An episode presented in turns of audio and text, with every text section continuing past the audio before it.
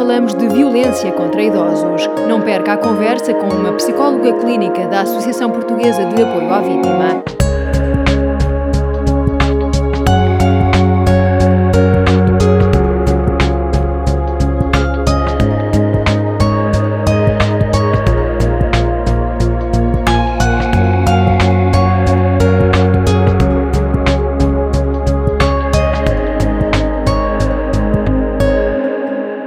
Diz-nos o Papa Francisco: Dou graças a Deus porque muitas famílias que estão bem longe de se considerarem perfeitas vivem no amor, realizam a sua vocação e continuam para diante, embora caiam muitas vezes ao longo do caminho.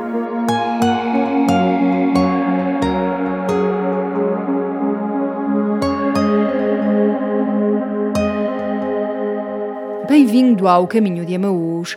A violência contra idosos tem vindo a aumentar. A Associação de Apoio à Vítima acompanhou no ano passado quase mil vítimas com mais de 65 anos. Na maioria, os agressores são os próprios filhos ou netos. Saiba mais sobre esta realidade arrepiante com Luísa Valder, psicóloga clínica na APAV. Sou psicóloga clínica, na APAV tenho assim um dois em um. Sou gestora do Gabinete de Apoio à Vítima de Odivelas e sou também a coordenadora uh, do Polo de Formação de Lisboa. Queríamos abordar um bocadinho a violência contra os idosos. Uhum. Uh, a APAF também tem uma linha de apoio. Uma linha de apoio à vítima uhum. que é geral uhum. para qualquer tipo de crime. Uma vez que a APAV apoia pessoas vítimas de crime, independentemente do crime. as pessoas podem recorrer a essa linha telefónica, que é nacional, é uma linha grátis e expõem uh, a sua situação. 116 006. Esta é uma linha uh, que funciona nos dias úteis, das 10 da manhã às 19 horas. E é grátis. O, e os, eh, os serviços são confidenciais. E neste caso específico, o que é que, o que, é que vos tem surgido? Os idosos queixam-se muito eh, da violência perpetrada por parte, na grande maioria, dos filhos. Mas também acontece netos. E, sobretudo, aqueles netos que foram criados pelos próprios avós. Os netos crescem e, quando chegam à adolescência ou, ou até à fase adulta, uh, o, muitas vezes tratam mal o próprio avô. Portanto, uh, é um pouco como se fosse o filho a tratar mal o pai. Depois também há aqueles que se queixam de violências por parte, por exemplo, dos vizinhos, porque há conflitos entre vizinhos. Muito raramente, mas também já tem acontecido, as pessoas queixam-se de que foram uh, violentadas na rua, por exemplo, roubos de esticão. E, e também alguma violência financeira ou seja, quando é por parte dos familiares, a grande maioria dos idosos queixa-se muito também de violência financeira. Aliás, o tipo de violência que é perpetrado contra os idosos, mais do que a física, é sobretudo a outros níveis. É a nível psicológico, muito, e a nível financeiro. Quando fala em violência financeira, fala exatamente de quê? Fala. Controlar as pensões? Exato. Uh, o uso indevido, o uso indevido da pensão. Uh, a pensão é gerida por outra pessoa. Quando é o próprio idoso uh, a gerir o seu próprio dinheiro, a pessoa que exerce violência sobre ele exige dinheiro do idoso. E, e, portanto, e aí há muita coação, ou me dás o dinheiro, ou eu faço isto, ou aquilo, ou eu bato, ou eu fecho ou eu parto disto tudo. E a pessoa idosa está, de uma maneira geral, muito, hum, muito isolada e muito hum, solitária. E, portanto, é mais fácil ceder. Há outro tipo de violência camuflada, que é, por exemplo, até em termos institucionais.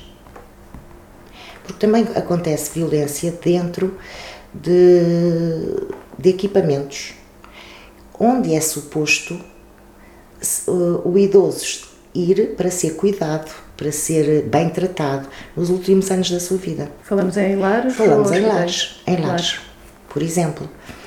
em que nem sempre uh, os cuidadores que trabalham nos lares muitas vezes não têm um, não têm formação específica para tal. São pessoas que desconhecem, por exemplo, uh, o processo de envelhecimento, a simples falta de tolerância tem, e de paciência, portanto, muito facilmente uh, gritam, por exemplo, chamam nomes. Outro tipo de violência que acontece do ponto de vista institucional, há situações em que há um uso abusivo de medicação para manter os idosos calmos, porque não chamam tantas vezes, não dão tanto trabalho, etc. Uh, e depois há também outro tipo de violência que neste caso poderá, poderíamos considerar que é financeira, que é uh, há situações em que não há vaga. É quase uma lotaria quando se uhum. encontra uhum. e há filas enormes de espera. Há uma conversa anterior e se, uh, e se a pessoa, por exemplo, doar os seus bens ou doar a sua casa, de repente a vaga aparece. Já voltamos à conversa com a Luísa Valder da APAV. Agora ficamos com o Minuto e o Cat de hoje. Joana Veigas explica o que é a oração.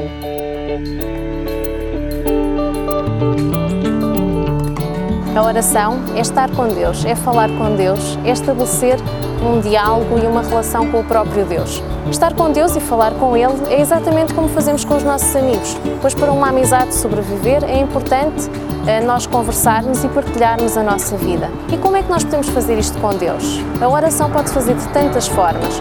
Podemos ter um diálogo sobre como foi o nosso dia, aquilo que estamos a sentir. Podemos também fazer orações como aquelas que nós conhecemos, como por exemplo o Pai Nosso, a Ave Maria ou tantas outras orações.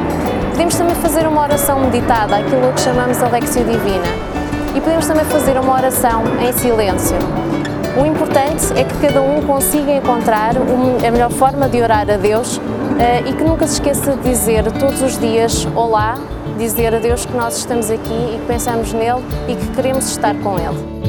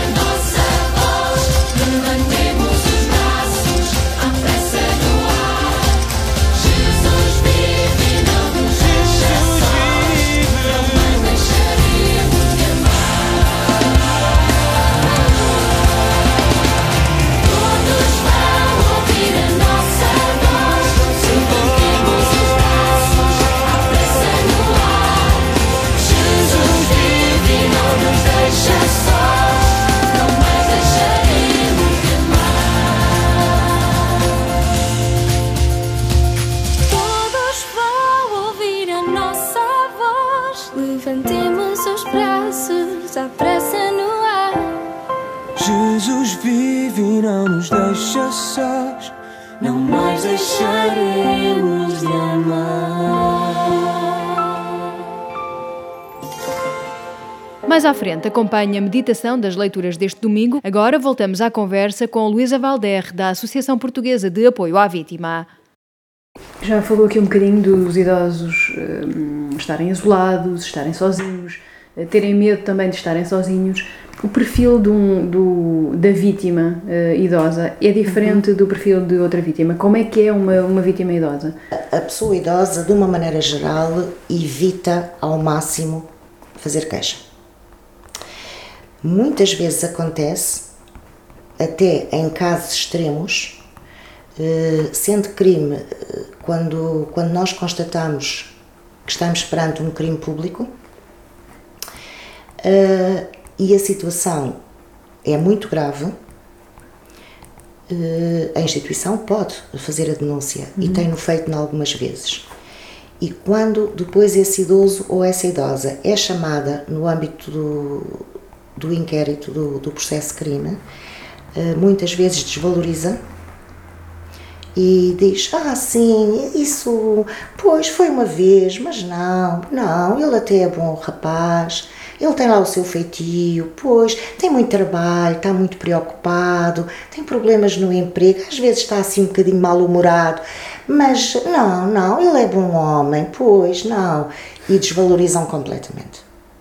Há casos em que até negam e, portanto, a maioria não quer apresentar queixa. A grande maioria das vezes é esclarecido, ou em todas as vezes, é-lhes esclarecidos é-lhes dado a conhecer os seus direitos, como exercê-los, uh, as várias estratégias de intervenção que podem ocorrer para ajudar e as pessoas ouvem, uh, sim senhor, dizem, ah, muito bem, muito obrigada, vou pensar, e depois acontece que dois, três meses depois a pessoa volta a ligar com o mesmo discurso, porque, ou seja, é um, o ligar para nós não é, é um pouco como. Eh, tem um pouco duas funções. Por um lado, hum, ouvir alguém do outro lado da linha, eh, a necessidade que têm de falar, eh, de desabafar. E por outro lado, há sempre alguma esperança de que, e esse é sempre um dos pedidos expresso, expressos por parte das pessoas idosas, é que nós tenhamos uma varinha mágica e, vamos, uh, e consigamos intervir no agressor para que ele deixe de ser agressor. Ou seja, o que elas gostariam era que nós o chamássemos e o encostássemos à parede. É uma das expressões. Ou então, uh, sabe, conversem com ele e expliquem-lhe que isso não se faz a uma mãe. Que casos é que, chocam, que vos chocam mais ou que vos chegam e que são mais Todos os casos são chocantes. Lembro-me de um, de, um, de um caso aqui há uns tempos em que nós tivemos uh, intervenção, até foi a instituição, uh, foi uma instituição que nos contactou porque a senhora uh, estava em centro-dia. Era uma vivia com uma filha e com uma neta. e a neta já era uma pessoa adulta. E essa senhora, durante as noites, se a filha ou a neta da pessoa idosa precisava de sair, ou sobretudo durante os fins de semana, a senhora ficava atada a uma cadeira de, de braços e pernas. E a instituição contactou-nos uh, porque viu algumas marcas nos braços da senhora e não conseguiu e tentou, uh, tentou perceber através da senhora que tipo de marcas, uhum. como é que aquilo foi feito. E a senhora não, enfim, deu ali umas desculpas, mas que, que se percebeu que era realmente uma desculpa. A instituição contactou-nos e nós uh, decidimos ir fazer, uh, ir fazer uma visita à senhora dentro do centro-dia. E, portanto, deslocámos-nos nós ao centro-dia uh, e fomos conversar com a senhora. E ao longo da conversa, a senhora acabou por uh, nos contar que, de facto, porque é que aconteciam aquelas marcas, uh, ficava atada a uma cadeira, às vezes, durante o fim de semana, estava completamente sozinha, teve que haver uma intervenção de urgência e houve uma comunicação para o tribunal e, e com a ajuda da polícia da GNR neste caso, e a senhora foi retirada de emergência. Quem tiver conhecimento de uma situação de violência doméstica um, ou o próprio idoso, de violência doméstica uh, sobre os idosos, ou o próprio idoso, o que é que pode e o que é que deve fazer, não é? É assim, a primeira coisa que pode fazer é de facto contactar, pedir ajuda. Pode ser o próprio a pedir ajuda, mas pode ser toda e qualquer pessoa uh, que tenha conhecimento. Houve uma vez alguém que foi o cabeleireiro, por exemplo, onde a senhora ia, que se apercebeu da situação. Tivemos um caso, aliás, uh, aqui há, há uns tempos, em que era um, um daqueles bairros em que toda a gente se conhece. E as pessoas começaram-se a perceber que aquela senhora estava uh, a ser maltratada. E tentaram conversar com a senhora. E juntaram-se todos, curiosamente, uh, os comerciantes, a senhora foi a senhora da padaria, o senhor do café e o senhor da mercearia juntaram-se os três e vieram ter connosco e dizer como é que nós havemos de ajudar esta senhora e qual a melhor maneira. Quando se diz que, uh, que a sociedade, uh, que hoje em dia não há valores, de facto os valores são um bocadinho diferentes daqueles que eram, uh, mas, mas depende, ainda há muito boa gente. Se eu voar sem saber onde vou. A linha telefónica de apoio à vítima da APAV é 110 006. Continuamos no caminho de Amaús com o tema Eu Sei, da Sara Tavares. A seguir, acompanha a meditação das leituras deste quarto domingo do Advento com o Padre Mário Santos.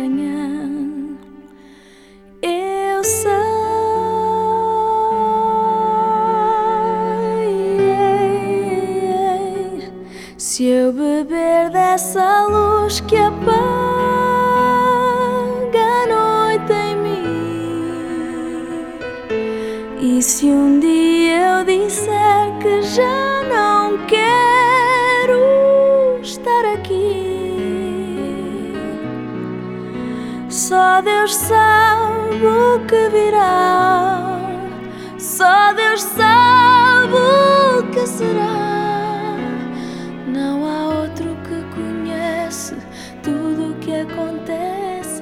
Como Maria, as famílias são exortadas a viver com coragem e serenidade os desafios familiares tristes e entusiasmantes e a guardar e a meditar no coração as maravilhas de Deus.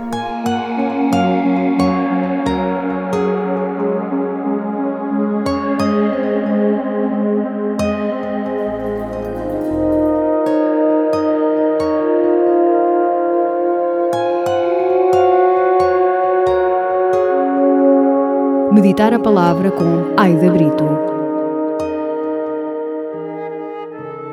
Encontramo-nos no quarto domingo do Advento. O nascimento do menino está já à porta e as leituras deste domingo querem nos entreabrir essa porta que nos levará ao menino Deus, ao Deus conosco. Na primeira leitura, o profeta Isaías tenta levar a esperança ao rei Acás, que sente o seu reinado ameaçado. Mas Acás não quer acreditar nas palavras de Isaías. Então Isaías diz-lhe: A Virgem conceberá e dará à luz um filho, e o seu nome será Emanuel. Esta profecia viria a realizar-se muito tempo depois. O Emanuel, o Deus conosco, virá e habitará no meio do seu povo e será um de nós e consigo e levar-nos à condição de filhos de Deus. Na Epístola aos Romanos, Paulo diz-nos: Paulo, servo de Jesus Cristo, apóstolo por chamamento divino, escolhido para o Evangelho que Deus tinha de antemão prometido pelos profetas nas Sagradas Escrituras acerca de seu Filho. Paulo, sendo que em Jesus ressuscitado se cumprem plenamente as Escrituras, todas as profecias têm o seu pleno cumprimento. E toda a revelação encontra o seu sentido. O Evangelho de São Mateus apresenta-nos a passagem do nascimento de Jesus do ponto de vista de José. O anjo apareceu a Maria, revelando-lhe que ia ser mãe do Salvador, mas José fica de fora. Ao aperceber-se que Maria está grávida, pensa repudiá-la em segredo, pois não queria difamá-la. Mas o anjo do Senhor aparece-lhe num sonho e como que envolve José na história da salvação. José não está fora do projeto de Deus. Ele é parte integrante deste projeto. Diz-nos a passagem da Escritura: José, filho de Davi, não temas receber Maria, tua esposa, pois o que nela se gerou é fruto do Espírito Santo. Ela dará à luz um filho e tu pôr-lhe-ás o nome de Jesus. E José aceita o projeto de Deus sem mais questões ou grandes filosofias. Um homem simples e profundamente crente. Sim, porque ser crente tem destas coisas.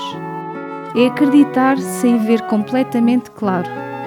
É seguir o que intuímos no mais profundo de nós, sem termos as seguranças ilógicas que nos são incutidas pela sociedade.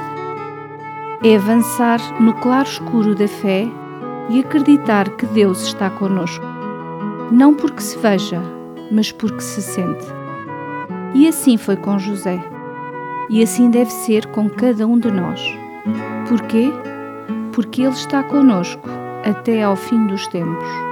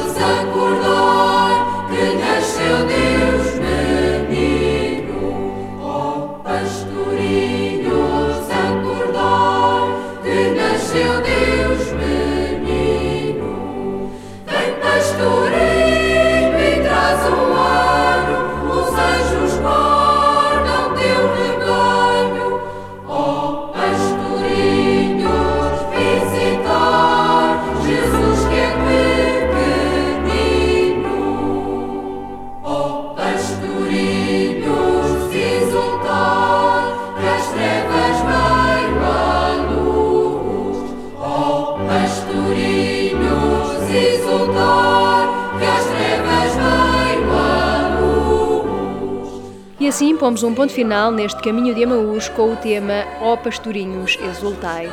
Não se esqueça de que temos encontro marcado daqui a oito dias, à mesma hora. Já sabe, pode visitar-nos em qualquer altura em paulos.pt barra rádio. Tenha uma ótima semana, tenha um feliz e santo Natal. A noite escura.